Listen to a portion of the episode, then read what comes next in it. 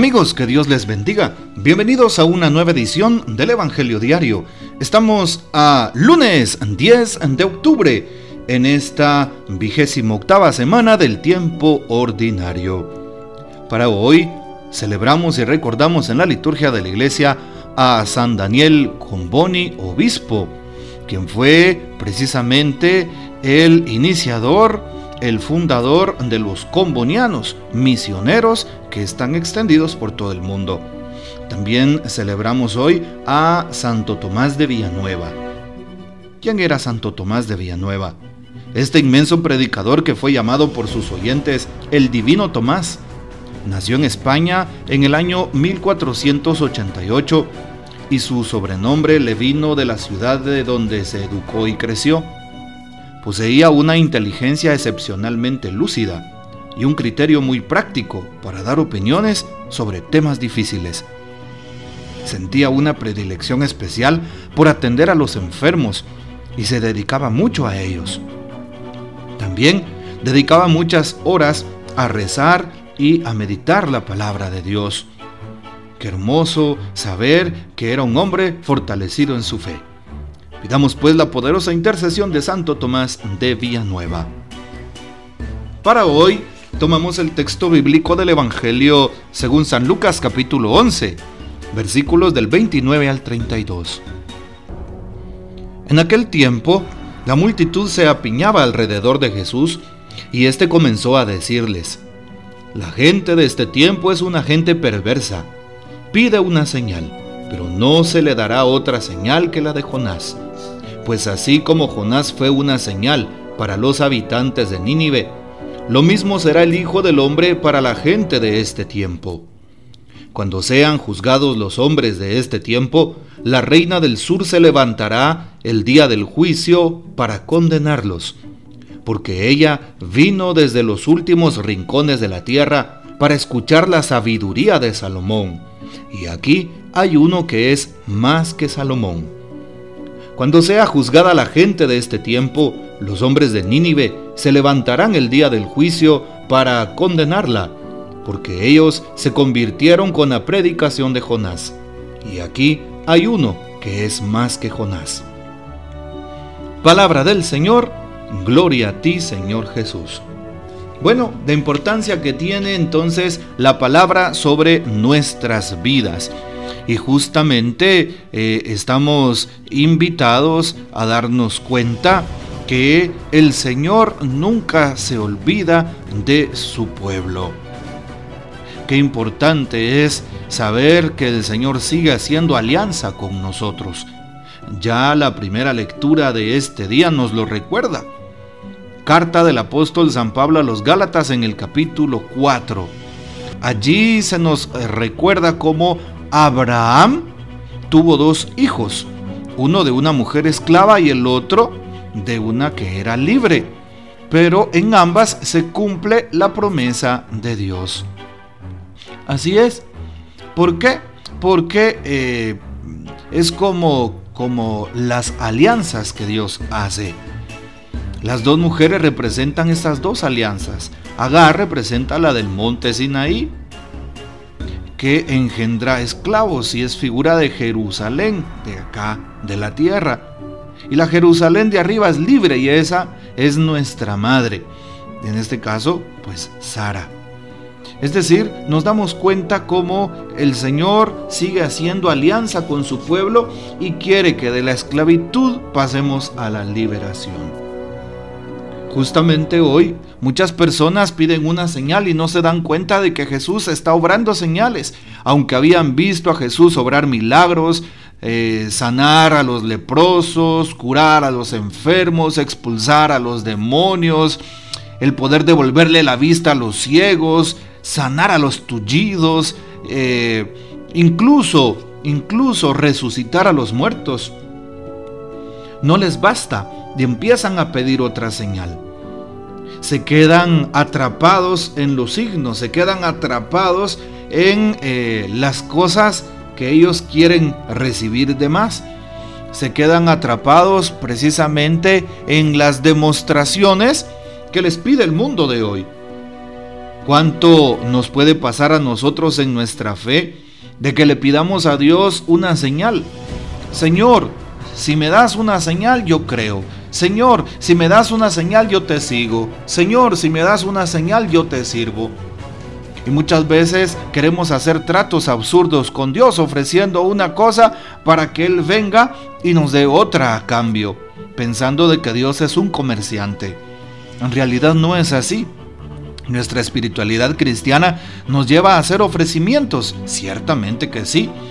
Nos lleva a orar, nos lleva a ofrecer nuestros dones, sacrificios y ayunos, pero de manera gratuita. Señor, te ofrezco esto porque necesito estar cerca de ti. Y en la voluntad y misericordia de Dios está obrar de tal manera que si Él lo quiere, pues puede darnos lo que necesitamos, cubrir nuestras principales necesidades, pero gratuitamente, no exigiéndole. No podemos caer en la famosa teología de la prosperidad que los hermanos separados manejan, sobre todo en ciertas sectas aquí en Guatemala. Sectas que hablan de que si tú, por ejemplo, le das a Dios una bicicleta, recibirás un vehículo, una moto. Si das una moto, recibirás un carro. Si das un carro, recibirás un camión y así sucesivamente. No podemos obrar con Dios de esa forma. Así, muchas personas comerciantes de la fe han engañado a tanta gente. Y lo peor es que la gente se deja engañar. Qué difícil, qué complicado. ¿Sí? Iglesias millonarias, sí, que han sido construidas en ciertos lugares privilegiados, entre comillas, y la gente sigue aportando sin darse cuenta que está siendo engañada. Y por eso Hoy le pedimos a Dios nuestro Padre que nos ayude a no pedir ciertos signos. Así es, que nos ayude a convencernos por medio de nuestra fe de que Él está vivo, a convencernos a través de los sacramentos de que Él actúa entre nosotros, de que su gracia es gratuita para todo el mundo.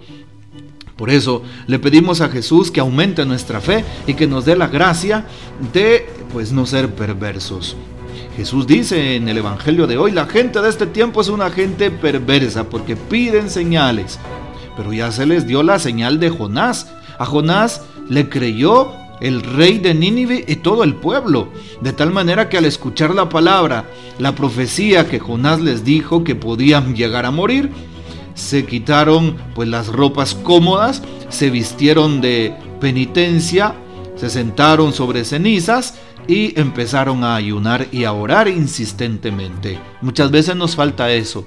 Pedimos un signo a Dios y que nos lo dé pronto y en el momento que queremos, un milagro sin darnos cuenta que nos hace falta tomar la actitud de aquella gente de Nínive en el tiempo de Jonás. Vestirnos de penitencia de Sayal, empezar a orar y a ayunar. Sí, muchas veces nos falta eso. Queremos que Dios nos dé lo que le pedimos sin realmente doblar rodillas, sin arrepentirnos de nuestra conducta y sin abrir nuestro corazón. Dichosos los que abran su corazón al amor de Dios y a su grandeza y recibirán en abundancia, así como se oye.